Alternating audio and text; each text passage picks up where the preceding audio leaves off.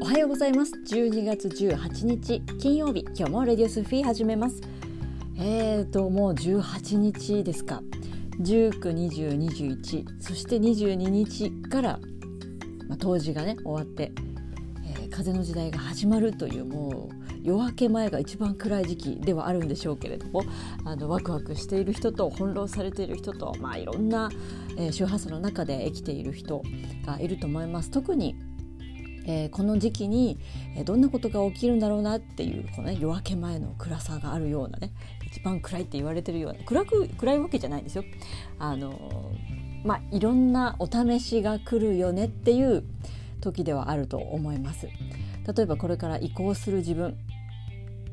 うん、世界に乗ってね風の世界時代に乗っていく移行していく自分にとってのお試しっていうのがボンボン来るんじゃないかなと思います。乗り切れてない人は。どういうお試しかっていうと例えばこれまで努力してきたよ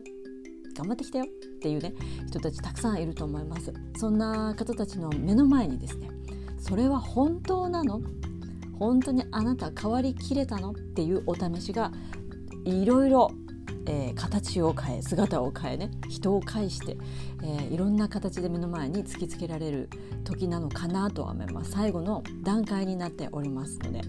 えー、それで再確認でしょうね。本当に自分はあるがままで生きていれるんだろうか、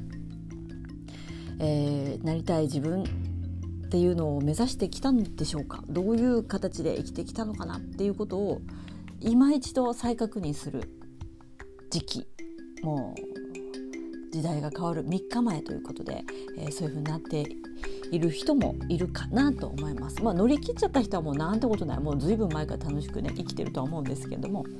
さてっていうところです。まあバンバン来るでしょうねお試しの方はね。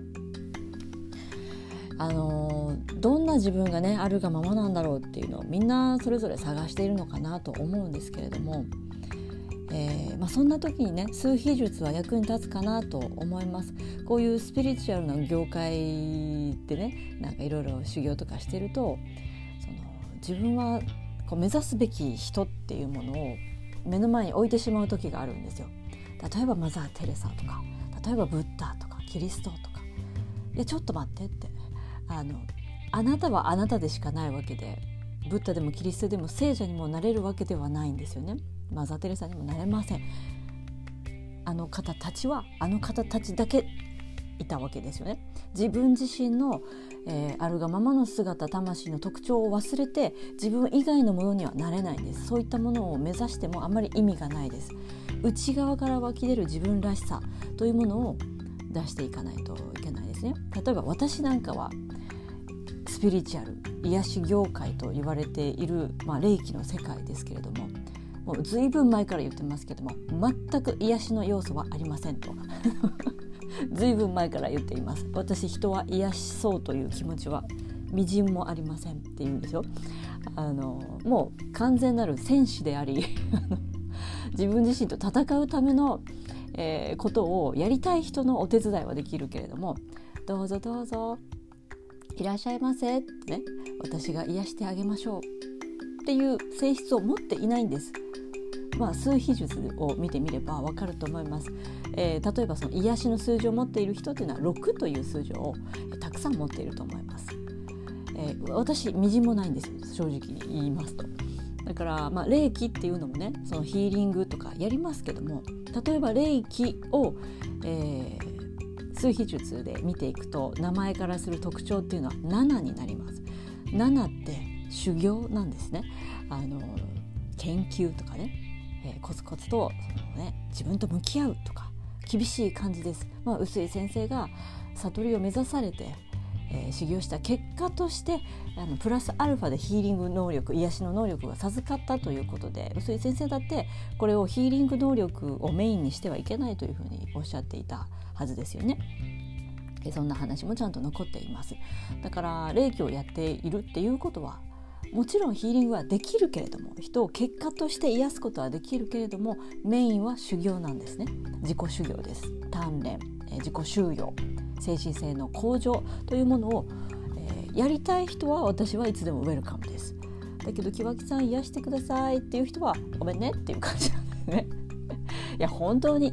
本当に必要な時はもちろんやらせていただきます。で結果として癒されたっていうことはよくよくある話ではあります。本当にあのね痛いところが治ったとかそういう話もたくさんいただくけれどもあのそこが私目的じゃなくて、まあ、それは一つの段階としてそういう癒しが起きたそれは良かったですね。じゃあどうしますか？次自分で立ち上がりますか？っていうところを目指す人とはまあ私戦士ですからあのけると思います。一緒にね。じゃあやっていこうかっていう気にはなるんですね。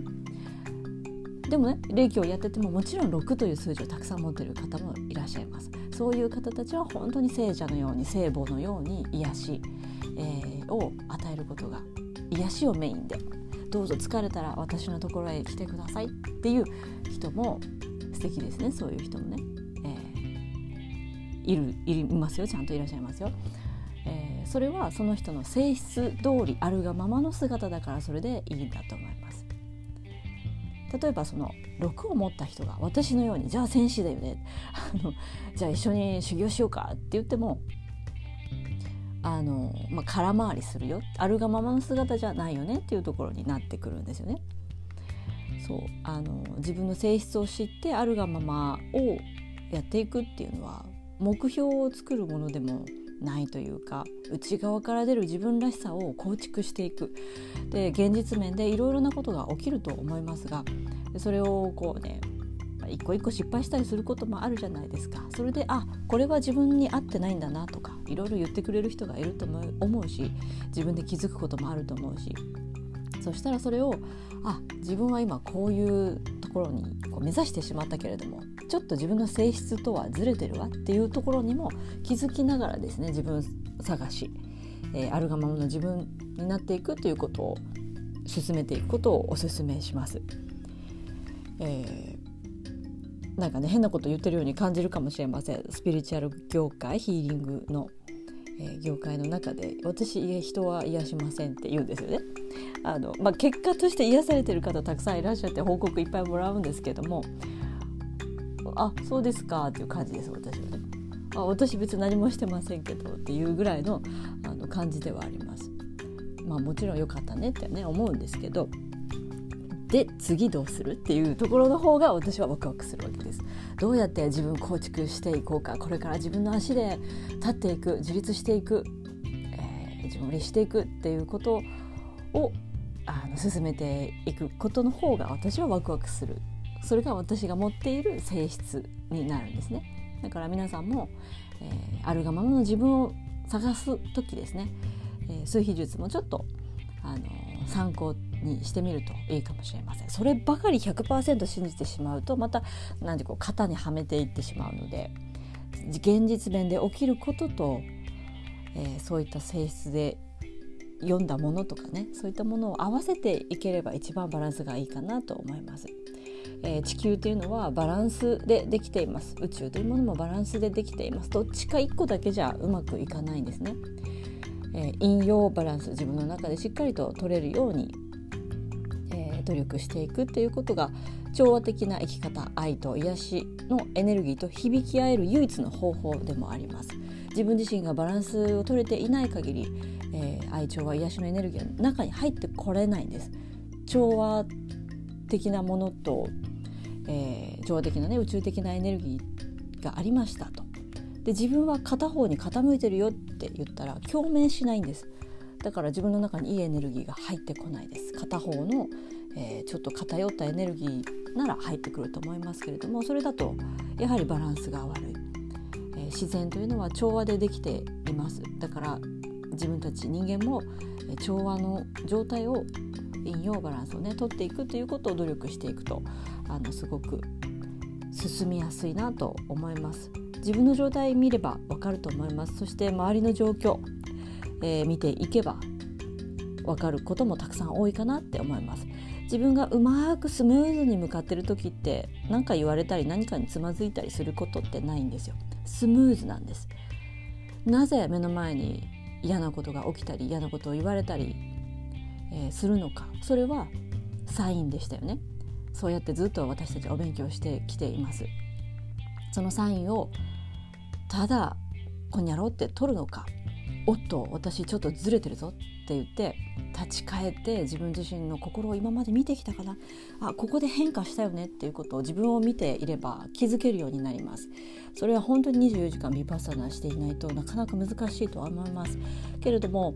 えー、見るということ呼吸を見るということも大事です。心の状態を見るっていうこともビパッサナーです。そうすると自分が良くなったり悪くなったり暗くなったり明るくなったりしたその瞬間が分かります。それは何がきっかけだったのかなっていうのも3次元的に起きたことをちゃんと見ていれば分かるんですね。で、えー、自分の状態が良くないなってなった時に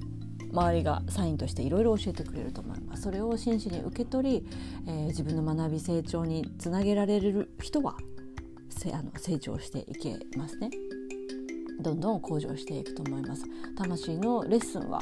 毎日毎秒本当に気が抜けない感じでちょこちょこ現れてくるわけですよ。えー、まあ、自分がうまくいってるか状態がいいよっていう時全てスムーズです。何にも目の前に障害障害物障害人 障害事件というのがね起きないんですよ。